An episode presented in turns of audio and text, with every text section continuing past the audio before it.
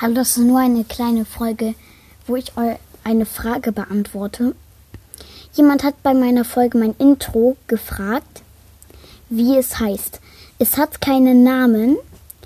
Äh, der Podcaster von Minecast hat es selbst auf einer App erstellt und ich habe ihn dann gefragt, ob ich es auch verwenden darf.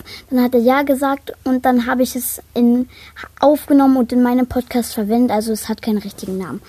Äh, das wollte ich nur mal kurz sagen und ciao.